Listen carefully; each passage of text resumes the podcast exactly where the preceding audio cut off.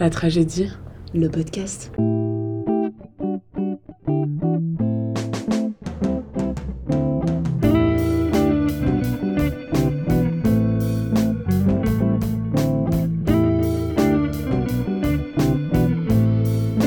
Bonjour à tous, on se retrouve donc pour cette deuxième partie du premier épisode euh, sur le féminisme qui vous est présenté par La Tragédie, l'association universitaire, mais pas que, qui a la patate et qui est en direct des toits de la comédie. On se retrouve donc avec Engageons les murs, collectif de colreuses et Que faire de nos bustes, collectif qui euh, milite pour le retrait des bustes dans l'espace universitaire.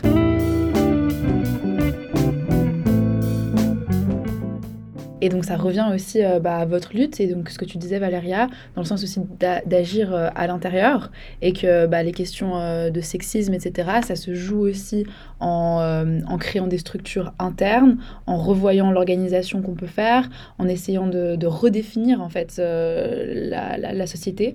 Et donc forcément ça va passer bah, par les mails en écriture inclusive ou bien par des positions moins, euh, moins compétitive au sein de, du cadre universitaire. Et c'est là aussi que je trouve que c'est intéressant euh, d'agir institutionnellement, en fait.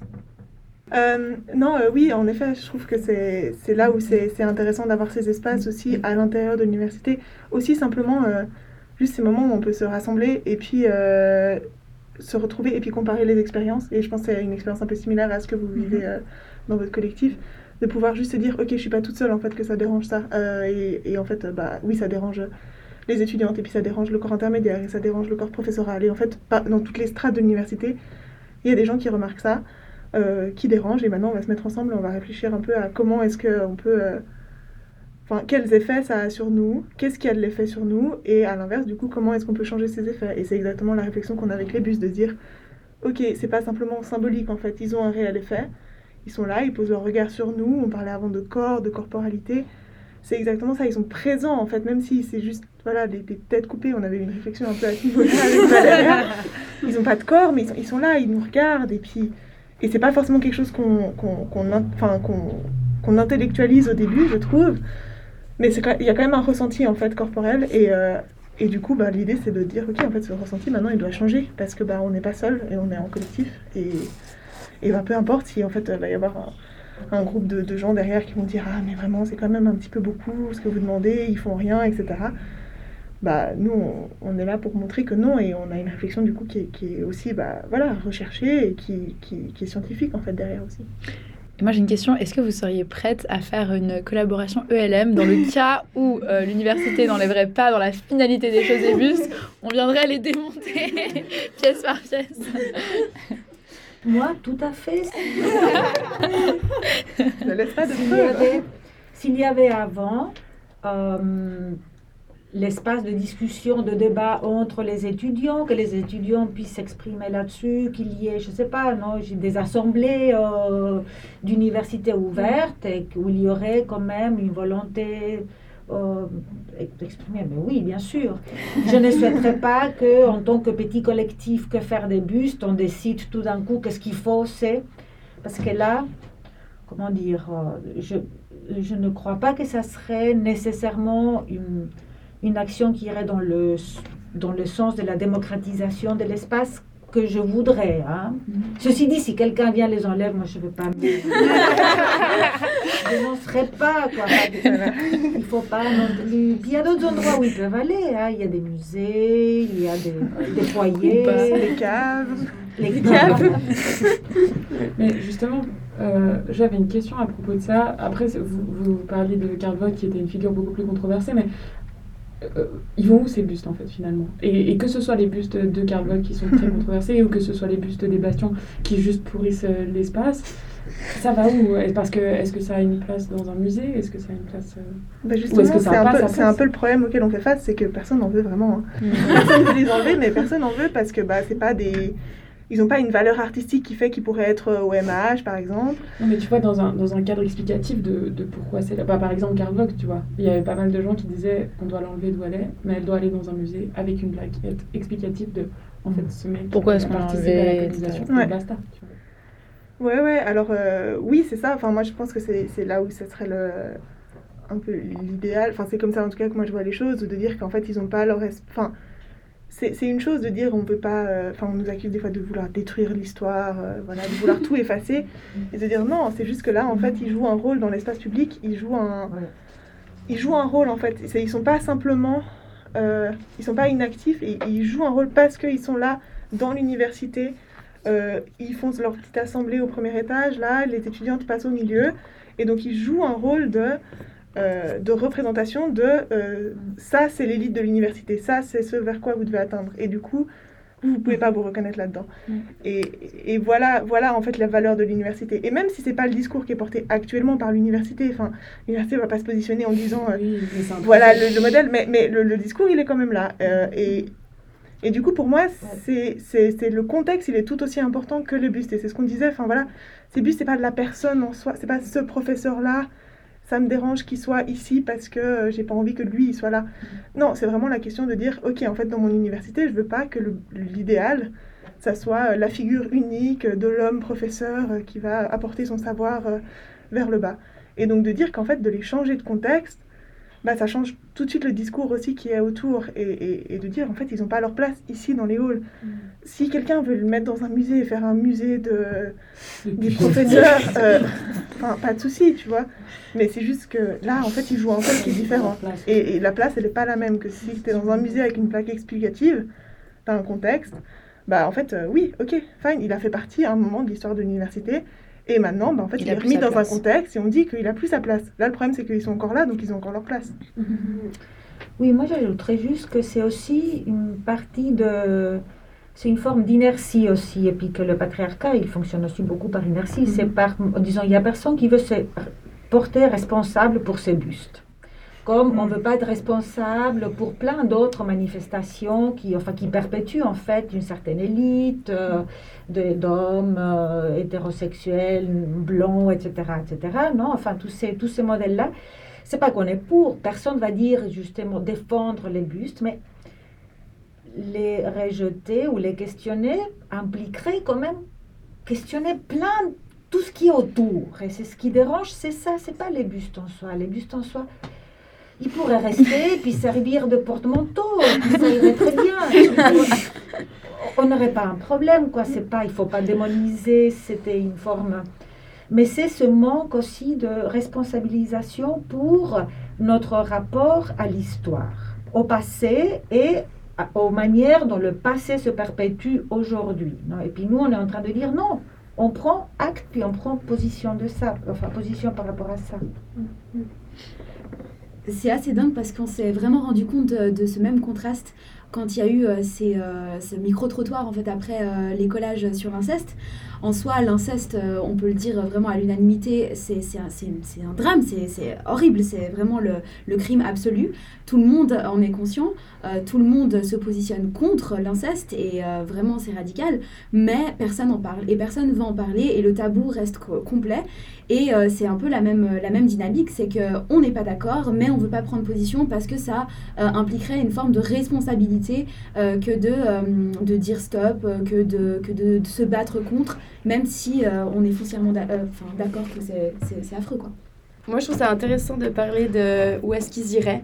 Et le seul truc qui, moi, me saoule avec euh, les bus dans un musée, c'est que de nouveau, c'est des hommes qui prennent la place, en fait. Et je me dis, il y a tellement de musées où il y a déjà tellement de trucs d'hommes, des peintures, de femmes à poil, euh, avec des voiles comme ça dans la forêt et tout. Enfin, D'ailleurs, le hall des bastions, moi, ce qui est hyper intéressant, désolé, je te, je te coupe après, je te laisse finir, hein, mais si on regardait, moi j'avais fait ça il y a deux ans, j'avais fait des visites féministes pour les Welcome Days, des, des, des bastions pour les nouvelles, nouvelles étudiantes, et, euh, et ça avait super bien marché, c'était hyper intéressant, et où on passait justement, on, on mettait un peu en lumière euh, justement ces, ces choses un peu in- de l'inertie, et donc en fait, on s'était rendu compte en préparant ces visites que en fait les seules femmes qui sont représentées, euh, bah, en fait, ils sont sur les murs dans les escaliers, je sais pas si vous êtes déjà, enfin, si il y a À des poil. grandes fresques Oui. avec des femmes euh, à poil, sans nom, qui sont un peu des, des, des, des allégories. Et puis voilà, et puis dans le parc, c'est pareil, il y, a les- il y a ces petites statues avec euh, trois ou quatre femmes nues qui portent des trucs. Et puis en fait, elles sont.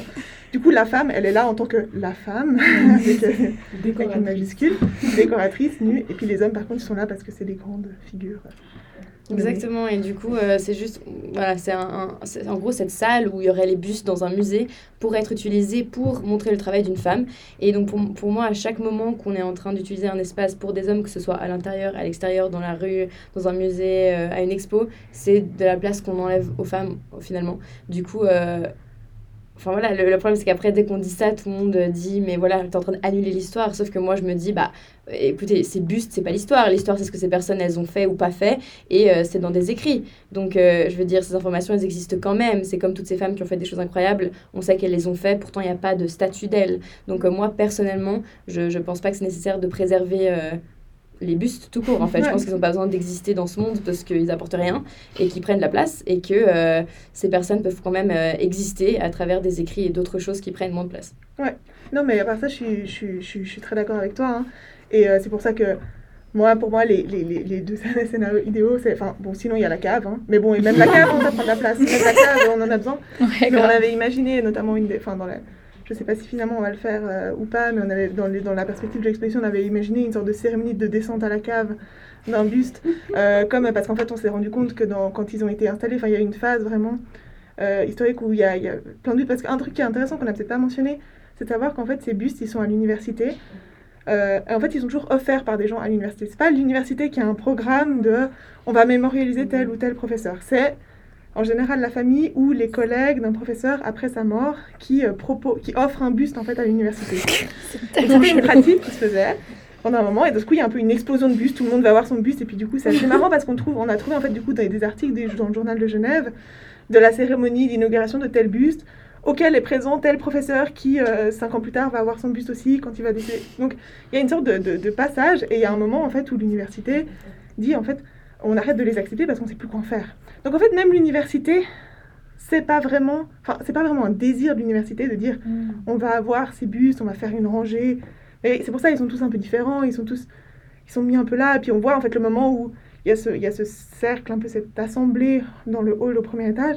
Et après il y en a des qui sont un peu dans des coins comme ça. Puis après c'est le moment où en fait bon on sait plus où les mettre, on sait plus quoi en faire. Du coup au bout d'un moment ils ont arrêté. Puis le buste passe aussi un peu de mode, la forme buste passe de mode. Puis maintenant on va plutôt mettre une plaque avec un nom, dédier une salle ou des choses comme ça. Mais en fait, du coup, je trouvais ça assez intéressant de voir qu'en fait, c'est pas vraiment un programme de l'université, mais ça fait un peu partie de l'histoire, donc on veut pas trop y toucher. Et donc, euh, ouais, c'est pour ça que pour nous, on voulait imaginer un peu dans, dans, le, dans ce mode de cérémonie euh, de- d'inauguration du bus, de dire, bah, en fait, maintenant, c'est la descente à la cave, et puis, bah, voilà, maintenant, tu vas vivre ta petite vie Ça là-bas. prend moins de place. hein. Mais ce serait incroyable de les fondre. Ouais, Je trouve Bah, ça on avait imaginé ça aussi. tous les mettre dans un méga truc et juste les fondre. Et après, réutiliser ça pour faire. Euh, pas un On avait eu l'idée un peu, un loufoque, c'était euh, de dire on les, on les fond et puis on en fait genre euh, des petites cuillères et puis euh, la- pour la cafétéria, comme ça tout le monde a sa petite cuillère. Ah. après, après, c'est du bronze, c'est peut-être pas la meilleure des idées, écolo, mais euh, c'était l'idée de d'en faire, voilà, d'en, faire un peu des objets euh, utiles, ut- vraiment utiles du coup pour, euh, pour tous les. Non, du coup on est un peu passé par plein de, par plein d'idées et puis voilà il y a des choses, enfin, si on vient en disant on va fondre vos bustes, ok. euh, Bon, bah. euh, Alors après, l'exercice théorique est intéressant et c'est pour ça, c'est ce que je trouvais assez intéressant dans ce séminaire, c'est de dire, enfin, on fait les deux, on fait l'exercice théorique de dire, ok, si on pouvait faire n'importe quoi, qu'est-ce qu'on ferait Euh, Et puis après, de dire, ok, dans le cadre de, Mhm. du déménagement ou autre, de ce qu'on peut faire, qu'est-ce qu'on peut proposer qui détériore pas quand même complètement euh, le, le propos, en fait, qu'on porte de critique. Mais c'est vrai que moi, enfin, pour moi, l'acte de l'enlever, euh, il est hyper intéressant et il est créatif aussi pour moi, en fait. Enlever quelque chose, enlever un buste, euh, détruire euh, une, une statue, euh, c'est un acte, alors on, on appelle ça de l'iconoclasme, mais pour moi c'est un acte qui produit en fait aussi, on produit quelque chose, on produit un discours. C'est pas juste quelque chose qui enlève, euh, c'est pas juste quelque chose qui va détruire quelque chose, c'est vraiment quelque chose de créatif et c'est quelque chose qui va venir remplacer quelque chose et, et voilà, enfin c'est des... Voilà, un acte de violence pour moi, bah, contre une statue, c'est productif, c'est porteur de quelque chose et c'est pas juste dire on va contre quelque chose. Donc oui, pour moi, moi je suis complètement pour les enlever. hein. Je me demande si les gens ils remarqueraient. J'ai un peu ça, s'ils disparaissaient du jour au lendemain, je me demande si vraiment les gens. euh, Il y aurait certainement des personnes qui seraient heurtées. Pas tout de suite. Et hein. euh, voilà, mais je me dis que En fait, euh, c'est les médias qui probablement relayeraient ça et ensuite les gens seraient choqués. Mais je me demande si vraiment, juste en te baladant, est-ce que les gens seraient là, ça, ça me manque. genre, cette présence Non, de mais- plus me manque. Mais au final, ça aura quand même redéfini l'espace, je pense. Ah oui, bien sûr, non, je veux dire que c'est très utile. Mais je disais, s'ils disparaissaient, alors de les détruire et ensuite juste qu'ils disparaissent d'un coup, c'est pas la même chose, Ouais. évidemment. Les détruire, ce serait beaucoup plus euh, euh, significatif dans euh, la création d'un débat autour de ça, bien sûr. Bah, tout autant qu'on les remarque pas maintenant qu'ils sont là, je sais pas à quel point on remarque pas qu'ils sont plus là. Ouais. Mais tout autant que arracher des collages, euh, pour moi, ça a aussi un sens. Donc, on fait l'acte de les mettre, mais ensuite, le fait de les enlever, ça a aussi tellement de sens parce que ça prouve le rejet, en fait, que la, la société a par rapport à nos phrases. Non, mais typiquement, les collages euh, sur la loi islamophobe euh, du port du voile, euh, ils ont été enlevés, mais si vite. Ça gêne, ça gêne. Je pense que. Alors, déjà, le féminisme, ça gêne. Et alors, en plus, tu mets la religion par-dessus. Mais les gens deviennent complètement malades. Mais c'est pas possible. Donc, euh, ça, c'est des collages qui ont été arrachés. J'ai- Ultra, ultra. J'ai juste une question quand tu dis euh, qu'ils sont arrachés, parce que, enfin, chez, ils sont arrachés par les gens dans la rue. Est-ce que des fois, ils sont enlevés aussi par les institutions Parce que, genre. Bien sûr. Ouais. On Donc, avait ça, il y a les deux. Oui, il y a les Parce deux. que je me souviens justement, euh, euh, je sais plus qui, laquelle de vous disait euh, que les, les, les collages sur euh, les, la pédocriminalité restaient beaucoup plus longtemps. Mm. Mais je me souviens que j'avais vu, euh, justement, vous aviez posté sur les bastions, euh, il y eu un collage. Ouais. Et en fait, l'après-midi même, il était déjà plus. Et je me disais, ah Bon, putain, il ça, a pas duré longtemps, de justement. nettoyage. Ouais, justement. typiquement, Ouais. euh, il y a beaucoup de services de nettoyage, mais il y a aussi, il y a aussi euh, bah, des institutions à travers les Mhm. nettoyeurs municipaux qui, en fait, enlèvent les collages. Typiquement, euh, 99% des viols sont acquittés qui avaient été collés sur le palais de justice. C'était une question d'heures, je pense. Ouais. Mais vraiment. Ah, mais été- deux minutes. Ouais, mais presque deux minutes, ouais. Mhm. C'est vrai que ça a été enlevé tellement rapidement. Ce qui fait très plaisir, en parlant d'université, quand même, je veux le rendre à... collé à Unimail, ça reste. Et franchement, ça, euh, la Au plupart. bastion. Non, pas au bastion, mais à Unimail, ça reste. Et ça, pour moi, c'est un petit baume au cœur à chaque fois que je fais une petite pause café et que je vois euh, des collages, euh, des coloreuses, euh, des copines et des copains, et copinix, pardon. Je suis là, genre, yes. et ça me fait plaisir. Mais d'ailleurs, à ce sujet, bah, la dernière sortie collage, on a. Enfin, je sais pas si j'ai le droit de dire ça, mais peu importe. on a collé sur une email et euh, un sécuritas est venu nous arrêter pendant qu'on collait et du coup nous reprocher de l'avoir fait. Et c'était justement sur l'inceste et la pédocriminalité. C'était 96% des incesteurs sont des hommes. Donc c'est une phrase très forte à coller sur une email qui, bah, une fois de plus, l'université est un espace méga masculinisé, etc. Et euh, du coup, on a eu une discussion avec ce Securitas qui, on lui a dit, en fait, c'est tellement important, tu vois, que des gens, demain matin, voient cette phrase et qu'ils soient touchés par ça et impactés, euh, parce qu'il allait les, les a enlevés, il avait commencé à arracher, qu'il a décidé de ne pas le faire finalement.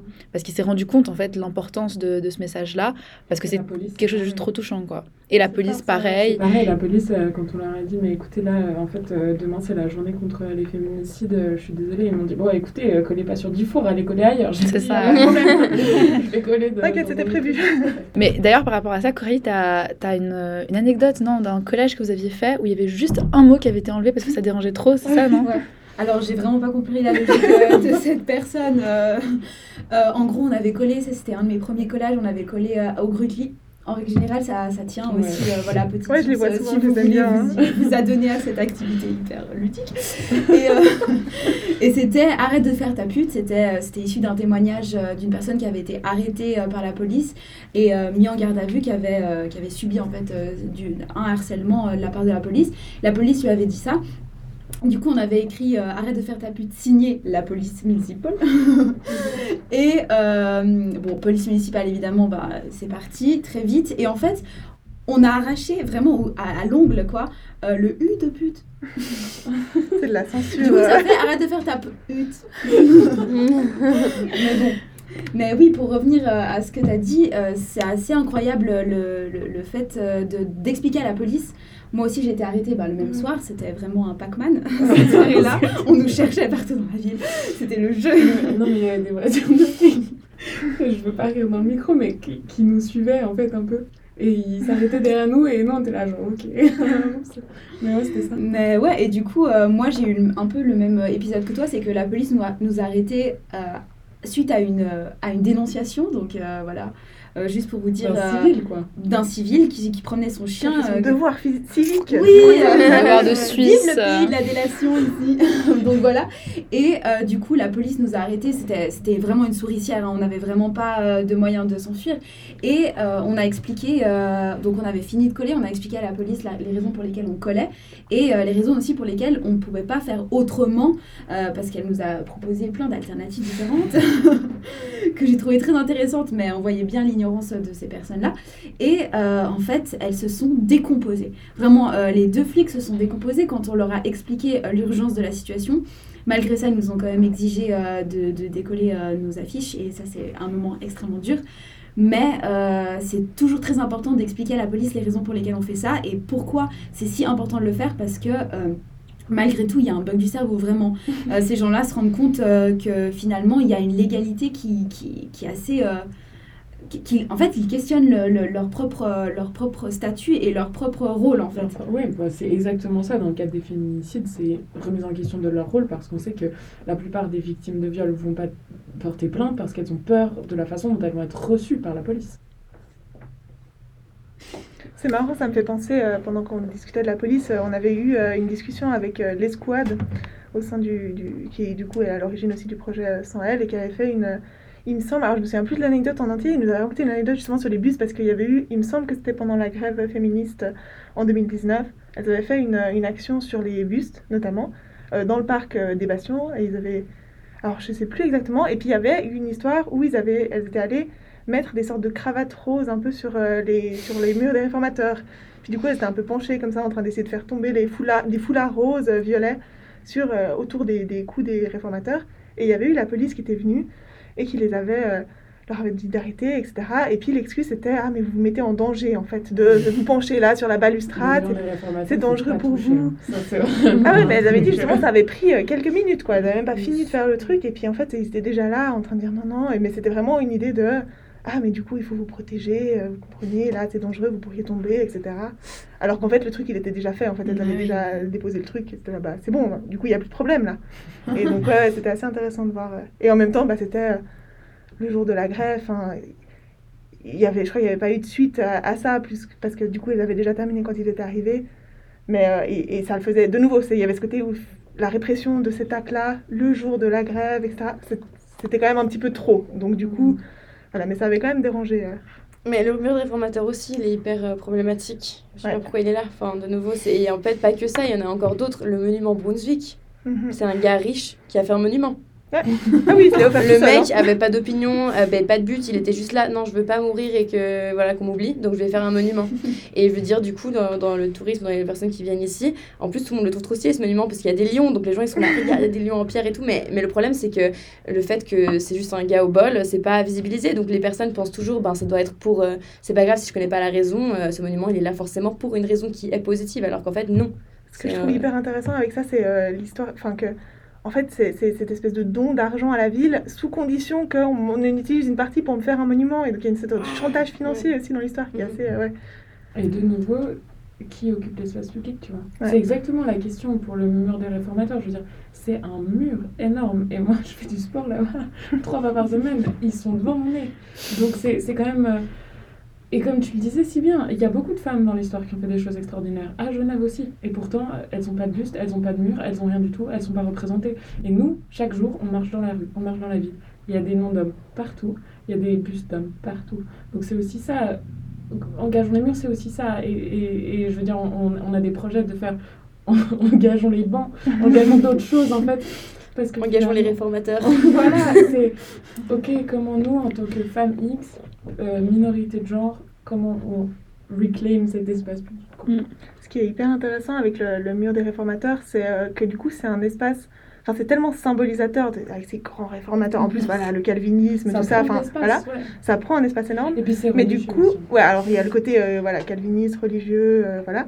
Mais en fait, du coup, ça devient un, un- un outil de contestation extrêmement utilisé. Et c'est ça que je trouve assez intéressant parce que du coup, en fait, ils s'en prennent euh, plein la face, hein, ces réformateurs quand même. Et euh, bah voilà, et chaque fois qu'il y a une manifestation et tout, ça devient. Alors souvent, en effet, ça dure pas très longtemps parce que c'est quand même euh, très protégé. euh, donc voilà, mais ça, c'est assez intéressant que du coup, c'est utilisé pour porter un certain discours assez rapidement. Et moi, je me souviens, ça m'avait mis un, dans une joie folle. Je, je crois que c'était la grève féministe où il y avait plein, après, des, des pancartes qui avaient été mises et tout. Et, et juste de les voir. D'ailleurs, on a- avec nos pancartes. Ouais, mais d'ailleurs, voilà, on a performé l'asthésis devant le mur des réformateurs Voilà, et directement, ça a tellement de sens. donc, Il y a euh, un côté où c'est c'est hyper. euh, Enfin, c'est hyper puissant de pouvoir se réapproprier ça et en même temps euh, de se dire, mais en fait, regardez, c'est c'est démesuré, quoi. Genre. Mhm. Et moi, ce que je trouve hyper choquant dans ce mur des réformateurs, c'est la, la seule femme réformatrice qui est mentionnée dans ce mur des réformateurs, c'est Marie Dantière. Euh, elle a une petite stèle, si jamais vous voulez aller voir, c'est hyper intéressant. Donc en gros, tu as le mur des réformateurs, tu as ces quatre grands bonhommes, tu as plein de petites stèles avec euh, plein d'autres gars. Et puis, euh, à côté, tu as, deux stèles aussi avec les noms, justement, quand c'était un peu passé de mode de faire des grandes statues, on met des stèles avec des noms. Euh, et puis, donc, il y a Zwingli, et je crois, ouais, je crois que c'est du côté de Zwingli. Il a une grande stèle, machin, avec son nom en grand. Et puis, sur le côté, je crois que c'était en 2009 et tout, il y a quand même un groupe d'historiennes qui, qui ont milité pour faire reconnaître, du coup, Marie Dantière, qui était une réformatrice qui a été aussi un peu oubliée euh, par plein de... par les historiens. Et, euh, et qui en fait était hyper importante, euh, enfin c'était une théologienne qui était hyper importante dans le, dans le mouvement de la réforme. Et puis, donc ils ont demandé à ce que son nom soit ajouté, donc ils l'ont ajouté sur le côté de la stèle de Zwingli. Donc il y a un petit Marie d'entière. Avant il y avait un buisson aussi devant. Donc en fait littéralement, genre, donc elle est un peu dans un coin, dans l'ombre, il y avait un buisson devant. Et puis au bout d'un moment ils se sont dit, bon on va peut-être quand même couper le buisson. Donc, a- tu, tu vois, si tu vas tu, devant, il y a le tronc encore qui est coupé. Et donc, du coup, voilà. Et donc, ça, ça, ça montre, voilà, on dit, bah voilà, maintenant, on a mis une femme. Donc, du coup, maintenant, c'est OK. Mais en fait, euh, voilà. Donc, c'est pour ça aussi qu'une des réflexions, enfin, le premier truc qu'on nous demande en général, euh, quand on dit, ah, mais du coup, vous venez questionner les, ouais, les bustes de mecs et tout. Ouais, vous voulez mettre des femmes, euh, on, on, on en rajoute comme ça, et puis comme ça, on met moitié femme, ça, c'est vrai. Mais en fait, c'est- un, un non-sens, quoi. Mais Mhm. c'est marrant, que c'est la première, euh, première réflexion. Quand on dit, on fait quoi des bustes? Ah, mais est-ce qu'une solution, ça serait de rajouter des femmes? Mhm. Bah, en fait, non, Mhm. parce que c'est exactement ce que disait Valérie avant. euh, on peut pas euh, juste euh, mettre en avant des femmes qui ont. C'est une idée hyper euh, patriarcale en fait. Donc ce serait Ouais. reproduire un schéma patriarcal juste en faisant du euh, wa- washing quoi. Donc, Ouais, euh, exactement. Je veux dire un tout dernier truc en fait, c'est juste Ouais. bah du coup sachez que bah, de coller c'est accessible à tous, à tous. Vous pouvez faire de la colle maison. Aussi, On peut avoir la recette sur recette. internet avec du sucre et puis facile. voilà après c'est de la peinture sur euh, des feuilles A4, de, de- des feuilles euh, basiques. Donc euh, Pas de des nouveau feuilles cartonnées, ça tient pas. à l'acrylique. exact, et donc c'est des choses qui peut-être paraissent inaccessibles et compliquées et on se dit moi je pourrais jamais faire ça, mais en fait si. Même pas besoin d'être. euh, Enfin voilà, juste euh, mets-toi avec tes potes et puis fais-le. Et aussi, euh, très important, euh, venez, euh, Ouais, venez le 8 mai le prochain, 8. euh. Et puis ensuite, il y aura euh, le 14 juin, évidemment. Évidemment. Et surtout, euh, si on se retrouve euh, à être dans un référendum concernant cette réforme, bah Oui, il faut voter, oui pour la Il proposition faut euh, voter oui pour féministe. cette quoi. proposition. et puis, il faut aussi voter oui pour le mariage homosexuel. Parce que Ouais. ça, quand même, c'est un peu grave. quoi. Et moi, juste pour conclure, je voulais rapidement qu'on aborde. Bah, en fait, je vous ai entendu parler de cette réappropriation de l'espace qui passe bah, forcément par ce questionnement au sujet des bustes, qui passe par les collages, etc. Mais qui passe aussi par des espaces en mixité choisie. Donc bah, là, euh, malheureusement, euh, on a euh, Maxime qui est avec nous et Quentin qui sont là pour d'autres raisons. Mais c'était quand même très important à nos yeux que le podcast reste purement en mixité choisie. Et bah, je voulais rapidement en discuter avec vous. qu'est-ce que vous en pensez Qu'est-ce que, Comment ça vous fait sentir Et surtout, pourquoi? Bah, je pense que chez nous, c'est essentiel. Mais je pense que je suis peut-être pas la meilleure personne pour en parler. Parce que je trouve justement, enfin, euh, on a justement ce truc de dire qu'il y, a- il y a des mecs partout, en fait, que ce soit dans la rue, que ce soit à l'Uni, que ce soit à la télé, que ce soit dans les podcasts. Et en fait, c'est important que pour une fois, euh, on arrive euh, sur un podcast où c'est pas des mecs qui vont nous expliquer des trucs, d'autant plus sur le féminisme, évidemment, mais qu'il faut créer des espaces plus sécurisants et des espaces où les femmes avec une astérix peuvent enfin s'exprimer, en fait. Je pense rapidement, juste en général, sur la question de la mixité choisie, euh, bah, Diallo, d'ailleurs, qu'on avait interviewé ensemble, Inès, euh, elle a dit quelque chose de. Enfin, elle a fait un parallèle que je trouve très pertinent. Je veux dire, est-ce qu'on va aller se pointer à une réunion euh, pour les alcooliques anonymes? Non, jamais de la vie, ça ne nous viendrait pas à l'idée de faire ça.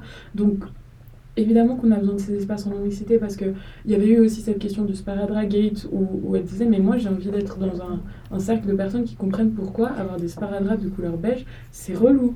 Et je la comprends dans ce sens-là, parce qu'évidemment que moi j'ai envie de pouvoir parler euh, librement, si jamais, euh, enfin de mes agressions, peu importe, avec des personnes qui peuvent comprendre et qui peuvent entendre aussi ça. Après, dans la question des collages, peut-être que toi, tu peux en parler de façon plus euh, spécifique dans, du, du collectif, quoi. Mais... Mais je pense que ça suit euh, parfaitement euh, la dynamique que tu as, que t'as- que t'as exprimée. En soi, ça permet vraiment de, de créer un espace de sécurité où les personnes peuvent se sentir légitimes de- d'exprimer ce qu'elles ont vécu.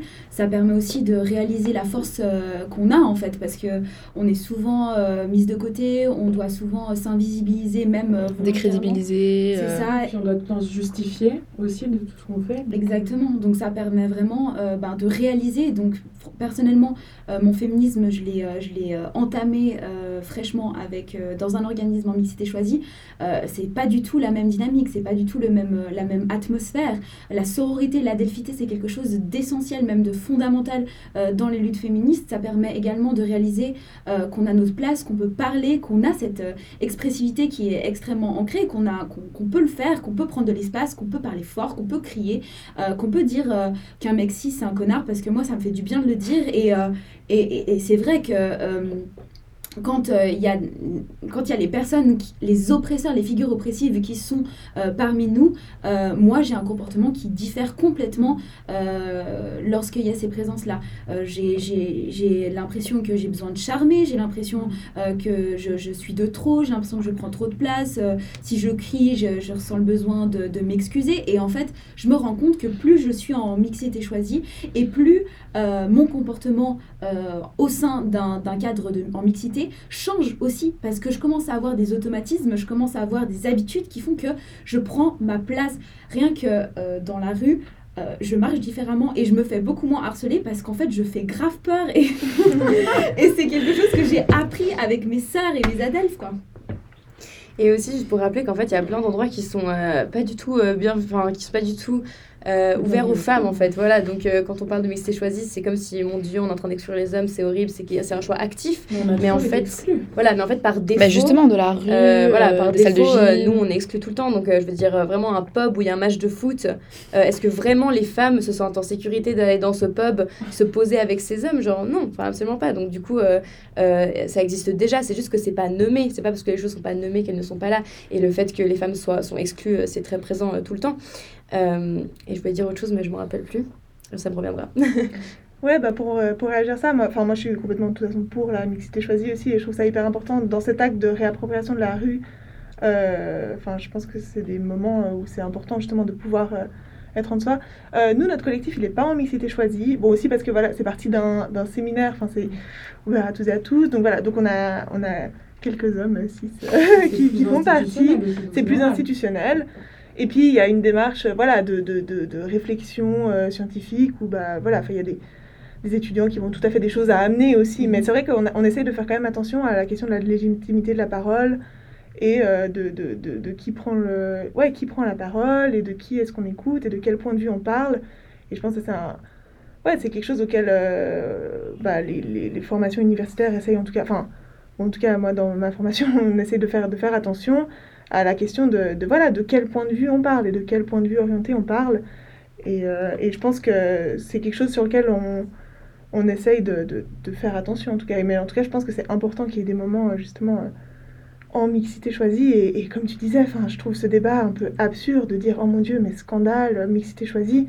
Moi, tu, tu mentionnais le- l'exemple euh, Des alcooliques des, des anonymes. alcooliques anonymes, moi, un exemple qui me fait, qui m'a, qui m'a vraiment fait une sorte de déclic aussi dans cette question quand je commençais à m'intéresser à ça, c'est la question des syndicats en fait.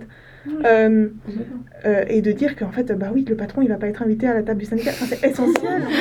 et puis ça veut pas dire qu'après le syndicat va pas aller parler avec Et le ça patron. marche très bien avec les exemples féministes. J'adore, Et t'es là, mais en fait, oui. En fait, les deux moments sont importants. Le moment où on va aller parler avec le patron, il est important. Le moment où on va se retrouver entre nous et discuter de quels sont les vrais problèmes qui nous touchent, ben, il est important. Et en fait, les, deux. dialogues euh, avec, euh, les dialogues avec les hommes cis ils sont aussi importants, évidemment. Mais c'est ce que je voulais dire, c'est que souvent, du coup, le commentaire par rapport à ça, c'est ben alors si on n'inclut pas les hommes cis, et ben on va pas changer l'éducation, parce qu'en fait le problème c'est dans euh, les actions et comment le comportement des hommes cis, et du coup en faisant quelque chose en mixité choisie, ils sont pas là pour entendre ce qu'on veut, mais en fait ils ont qu'à faire leur propre groupe.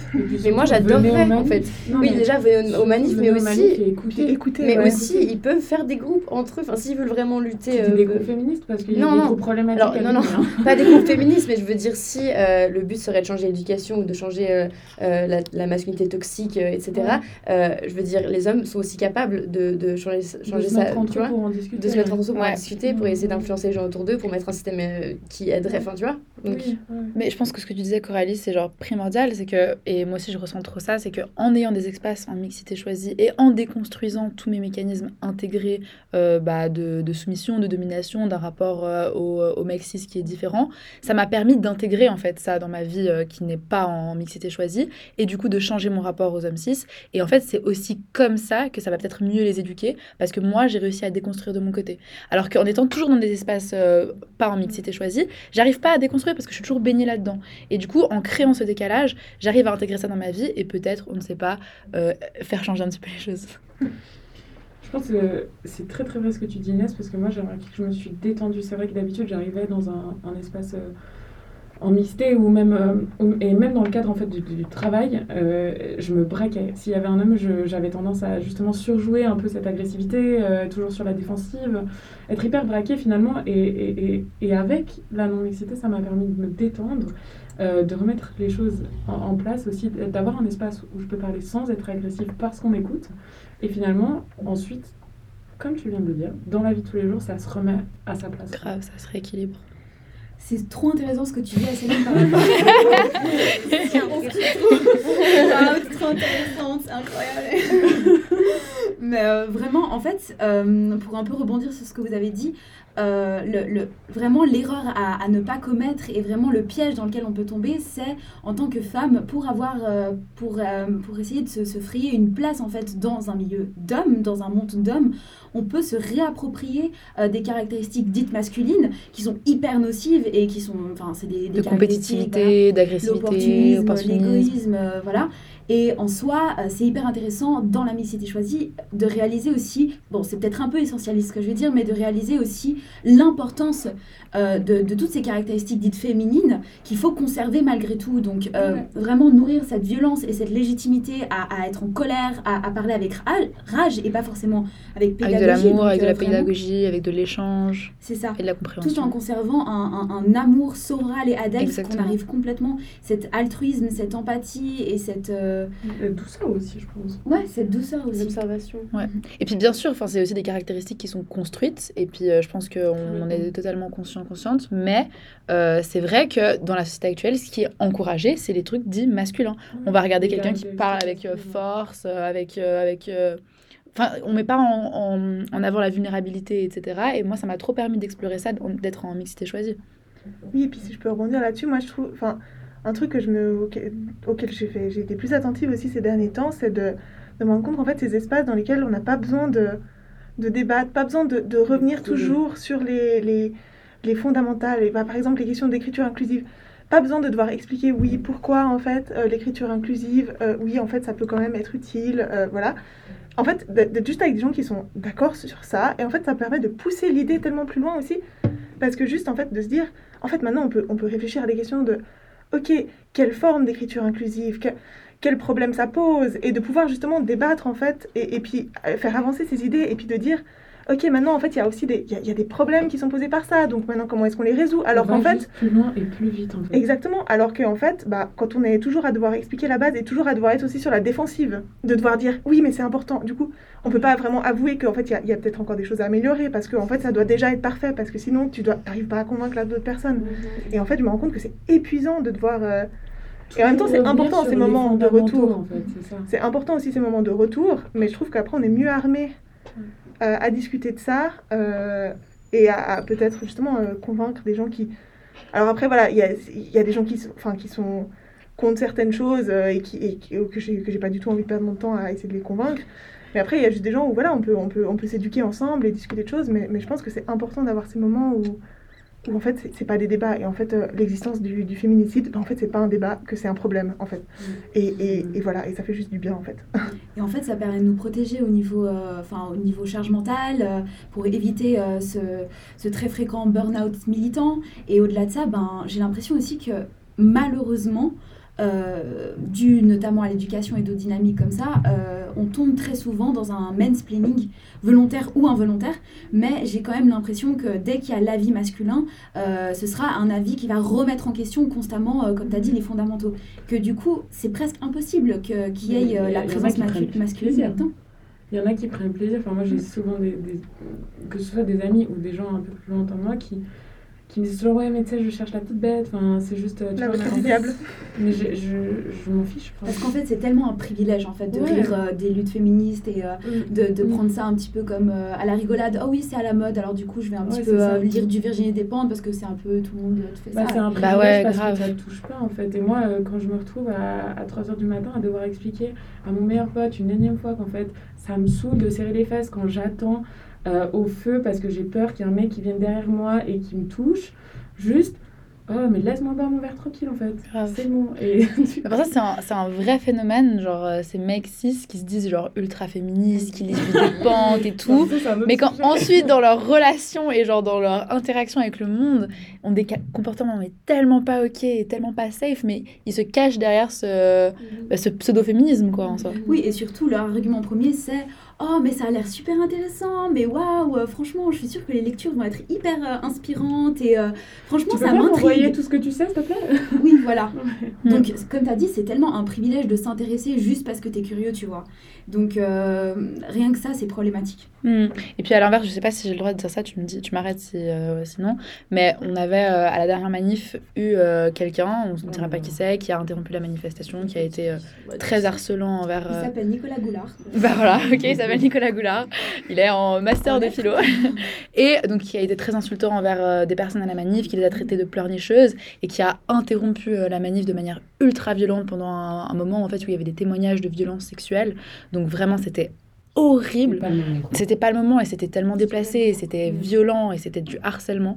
Et, euh, et en fait, cette personne s'est permise par la suite de dire qu'il avait fait ça pour tester la violence des féministes. Et je trouve que c'est tellement violent, c'est-à-dire d'une place de tellement de privilège d'oser dire ça, d'oser vouloir tester la violence de personnes qui, ont, qui, ont, qui étaient en train de raconter ce qu'elles ont subi à cause d'un d'un système patriarcal.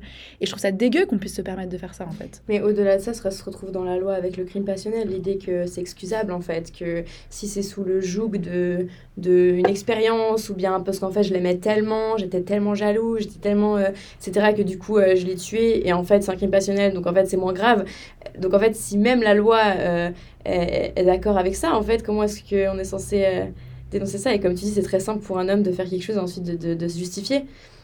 Et euh, du coup, ça sera perçu comme, euh, comme Ah, mais essaye de le comprendre parce qu'il faisait une expérience. totalement, ouais. Donc arrêtez de provoquer les féministes. Oui, non, mais c'est vrai que je suis. Enfin, genre, je trouve ça horrible, je savais pas que ça s'était passé, mais enfin. Voilà, Euh, Nicolas, honte sur toi. Et euh, franchement, euh, moi je trouve. Shame on you. Voilà, non, mais enfin, moi je trouve. Enfin, c'est ce que je retrouve dans, en, en moins violent parce que, bah, on. on- on- On ne débat pas forcément de nos expériences personnelles euh, à, ce moment-là, mais c'est à chaque fois aussi quand, euh, voilà, à l'université, bah, comme, comme disait Valéria, on sort un petit article en mode Ah, il y a un groupe de réflexion qui s'intéresse à. Enfin, même pas, il n'y a même pas la mention de les enlever, mais d'un seul coup, tout le monde se sent un peu agressé, et puis il y a vraiment des réactions assez violentes. Et on se dit, mais. Enfin, il y a peut-être, sûrement aussi un peu ce que, ce que vous disiez au niveau des collages, euh, les gens qui ils se mettent face un peu à eux-mêmes, et, et du coup, ils sentent directement agressés eux-mêmes, ils sont là, ah oui, non, mais vraiment. Est-ce que vous avez vraiment besoin de faire ça Et qui nous, nous, tirent en fait dans des débats d'idées euh, interminables. de, mais pourquoi est-ce que vous voulez faire ça? Pourquoi est-ce que c'est vraiment nécessaire? Et, on se retrouve à devoir tout justifier avant même d'avoir eu le temps de pouvoir réfléchir à ce qu'on voulait faire et ce qu'on voulait dire dessus. Et je trouve ça assez, euh, ouais, assez fort, ce, cette espèce de, ouais, ce privilège de pouvoir dire euh, Ah bah moi, du coup, je viens que réfléchir à, l'idée, moi, je le, le vis pas, donc maintenant, c'est c'est que un débat d'idées, c'est pas du tout un débat corporel, un, un débat vécu. C'est uniquement de la réflexion, c'est uniquement de l'idée. Et puis, euh, c'est uniquement de la rhétorique, parfois, hein, même, c'est, ça, ça va plus loin. hein. Des fois, il n'y a même pas forcément l'idée derrière. C'est, c'est vraiment, euh, voilà, Inès connaît, connaît le débat. hein. Ouais. Mais, euh, mais c'est juste la question de, de dire on, on va, on, va juste, euh, on va juste réfléchir à la question de manière théorique. Et puis, du coup, ben, en fait, il n'y a rien besoin de faire parce qu'on a débattu la question. Puis là, je vous ai montré qu'en fait, c'était pas vraiment nécessaire. Du coup, voilà. Et, et moi, ça, moi, ça m'épuise, ce genre de, de commentaires. Mais la violence, elle est même dans le silence qui est avant ça. Donc, euh, il y a beau, euh, être euh, gêné par la prise de parole et Mm. voir la prise de parole comme quelque chose de violent parce que c'était plus simple qu'il n'y en avait pas, mais en fait qu'il n'y en a pas, c'est déjà violent. Donc Mm. euh, je trouve ça extrêmement important de pointer euh, du doigt qu'un acte violent, c'est pas forcément euh, de, de dire quelque chose de sexiste, mais en fait de juste euh, rien faire et vivre sa life. Bah, C'est déjà problématique. consent, hein. Qui ne dit mot consent. Non, mais c'est vrai. Tu vois. Le fait de, de dire non, mais moi je me, je me situe pas, c'est se situer. Moi, Mm. c'est ce que je trouve absolument choquant avec ces débats qu'il y a. euh, Enfin, il y, a eu, il y a eu plusieurs articles un peu ces dernières semaines sur l'écriture inclusive justement et le langage inclusif à la RTS. Enfin, je sais pas si vous avez suivi, il y a le temps qui a sorti deux trois articles que j'ai trouvé vraiment absolument horribles là-dessus et qui disaient justement, et je trouve ça assez fou parce qu'il y a, il y a beaucoup dans ces débats, c'est quelque chose que j'ai beaucoup remarqué un peu ces derniers temps, où les gens reconnaissent en fait que l'écriture inclusive a un impact. Ils disent voilà, ça a un Ça impact, visibilise en fait. c'est euh, euh, un outil, mais il faudrait qu'on laisse les gens se l'approprier à leur temps et on peut pas l'imposer parce qu'on peut pas imposer de changer les mentalités. Et du coup, moi, je trouve ça extrêmement choquant de dire qu'en fait, on peut reconnaître qu'en fait, du coup, il y a un impact négatif de, parler uniquement euh, au masculin. On, peut, on, on reconnaît tous ces faits, mais on dit quand même, oui, mais laissez-nous le temps de, réaliser, en fait, par nous-mêmes, que voilà. Et en fait, moi, je, je suis là, mais en fait, non. Enfin, juste euh, réaliser qu'en fait, on peut faire changer les choses. Enfin, on peut... Ça, ça a un impact positif, et du coup, c'est un saut, en plus, qui demande vraiment pas grand-chose. Euh, et puis, euh, et en fait, donc moi je trouve ça assez intéressant que souvent, enfin, on dit ce, ce silence et tout, on, on part du principe un peu que c'est pas réalisé, enfin, qu'on réalise pas forcément que, que le silence est là, etc., et que le, le status quo euh, a un impact. Mais des fois, même quand on réalise que oui, il y a cet impact, il y a ce, enfin, que ça a un effet, euh, on- on n'est quand même pas prêt à changer tout de suite. Et ça, je trouve ça encore, enfin, je trouve ça extrêmement violent. Mais C'est un peu comme euh, l'histoire des bustes, en fait, finalement. J'ai l'impression qu'il y a des choses qui sont extrêmement sacralisées et euh, qui peuvent pas être touchées, euh, qui sont vraiment... voilà, c'est, et j'ai l'impression aussi que la langue française, en particulier, hein, je ne sais pas si vous vous rendez compte, mais j'ai l'impression que les autres langues évoluent beaucoup On plus rapidement. Mais oui, la langue française, comme la culture française, comme, comme l'art, en fait, en général aussi, c'est des intouchables, c'est, hyper sacralisé et, et, et penser à une évolution, c'est effrayant et c'est, c'est no way, quoi. Et puis les, je veux dire, moi, enfin, du coup, moi j'ai fait un cursus en lettres. Euh, les corpus qui sont étudiés en lettres, enfin, je veux dire, c'est choquant. Et, euh, et, et- dans certaines euh, branches en particulier, enfin voilà, je veux dire, en français, moi j'ai des, des- des amis qui ont fait euh, des cursus entiers en français à des années différentes. Et en fait, en recoupant, tu trouves une ou deux autrices sur le programme, et c'est dans des séminaires à choix, des trucs. Dans le programme obligatoire, aucune. Zéro. Et moi, ça m'a extrêmement choquée parce que j'ai fait un, j'ai fait un, un- un cursus du coup euh, en littérature anglaise, moi. Pour le coup, alors bon, il y a, y a- y a- y a forcément aussi des problèmes et des choses, mais il y a quand même. euh, Enfin voilà, là, le cursus de première année, il y a Virginia Woolf. Enfin, genre. Et, et- donc il y a juste un- une égalité quand même qui est un peu plus, un peu plus là et qui passe aussi. Enfin, dans le, le département d'anglais, il y a quand même un corps professoral qui est plus euh, mixte que euh, dans le département français, par exemple. Et enfin, c'est pas pour pointer du doigt ou comme ça, mais juste de dire qu'en fait, il y a juste des choses qui sont là et qu'on peut pas toucher parce que ça, c'est la littérature française. Et donc, les grands, c'est la littérature française. Mais en fait, des grandes autrices, euh, il y en a. non, Enfin, Il y en a, il y en a partout aussi. Et oui, il va peut-être falloir enlever deux, trois auteurs euh, masculins, mais qui de toute façon sont tellement là déjà que, enfin, on peut s'y confronter à quand on veut, euh, où on veut. Et donc, enfin, je sais pas, moi je trouve ça un peu désolant de voir à, à quel point il y a une réaction à ce niveau-là, de dire il faut pas toucher à ce corpus, il faut pas. euh, Et même, c'est hyper dangereux au niveau de la représentation. Euh, moi, j'ai une brève anecdote, si vous me le permettez. Euh, Et on finira sur ça. Ok. Euh, il y a pas longtemps, j'ai euh, mon bon bah voilà, mon père a invité des amis pour euh, regarder le foot. voilà, euh, restons dans les clichés. Et euh, en fait, euh, dès que je suis arrivée, bon, je, je sais pas comment pourquoi, mais je suis tombée dans la gueule du loup. Je voulais aller boire un verre avec eux. Et du coup, je me suis posée et on m'a demandé ce que je faisais. J'ai j'ai expliqué que j'étais en philosophie contemporaine et on m'a demandé, je pense aussi pour me tester, ah euh, quels, euh, quels sont tes philosophes contemporains préférés et j'ai donné euh, le nom de trois euh, grandes philosophes que j'aime beaucoup, euh, Fricker et, Chap- et Shapiro, qui sont deux, gr- trois grandes philosophes. Et un des potes à mon père m'a dit Non, mais je te demande des philosophes, des vrais philosophes. Ah. Et en fait, c'est affreux parce que euh, on, a, on a beaucoup, enfin, on est tellement peu représenté qu'on a vraiment l'impression que ça ne peut pas exister et que euh, c'est. Ou alors, si on existe, c'est euh, hyper exceptionnel, c'est hyper épisodique, ou alors c'est une femme qui a été éduquée dans un contexte masculin ou ce genre de choses. Donc, c'est ça qui est hyper dangereux dans cette dynamique de voir que du masculin partout, quoi. Et puis parfois, on met une femme, bah, comme tu disais, là, on met une Virginia Woolf. Moi, c'est une Anna Arendt, tu vois, tout le temps. Et quand on demande aux profs, on avait demandé en première année, euh, enfin, on avait un cours de Sciences Po, on avait demandé aux profs, euh, mais chaque prof d'ailleurs, on leur avait demandé de mettre un peu plus de femmes, donc on nous sort Anna Arendt. Pour le prof de sociaux, il n'y a pas de pionnier, il n'y a pas de pionnière sociologue, donc il n'y en a juste pas. Voilà. Moi, je pourrais rester des heures encore à discuter avec vous. C'est tellement intéressant. Mais je pense qu'on va s'arrêter là pour, euh, pour ce podcast. Merci infiniment à toutes d'avoir été là et d'avoir participé, d'avoir euh, donné euh, vos, vos interventions. Donc, on dit merci à Audrey, Valéria, SLM, Coralie, Laurie, Emma qui est partie et moi-même. Et, euh, Merci, et... merci. merci merci. Et voilà, merci infiniment d'avoir été là. On espère que ça a plu à nos auditeurs et auditrices. Et puis à très bientôt sur la des podcasts.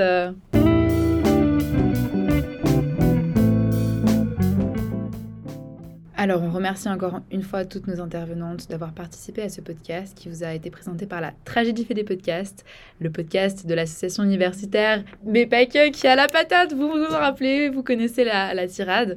Et euh, on vous annonce déjà que probablement la semaine prochaine, il y aura la suite de l'épisode avec d'autres intervenants, intervenantes méga cool, donc soyez au rendez-vous. Et puis, on se quitte avec la merveilleuse Josefa Ibarra euh, qui, euh, qui nous présente Infinito. C'est un truc de dingue, donc restez à la fin pour écouter ça.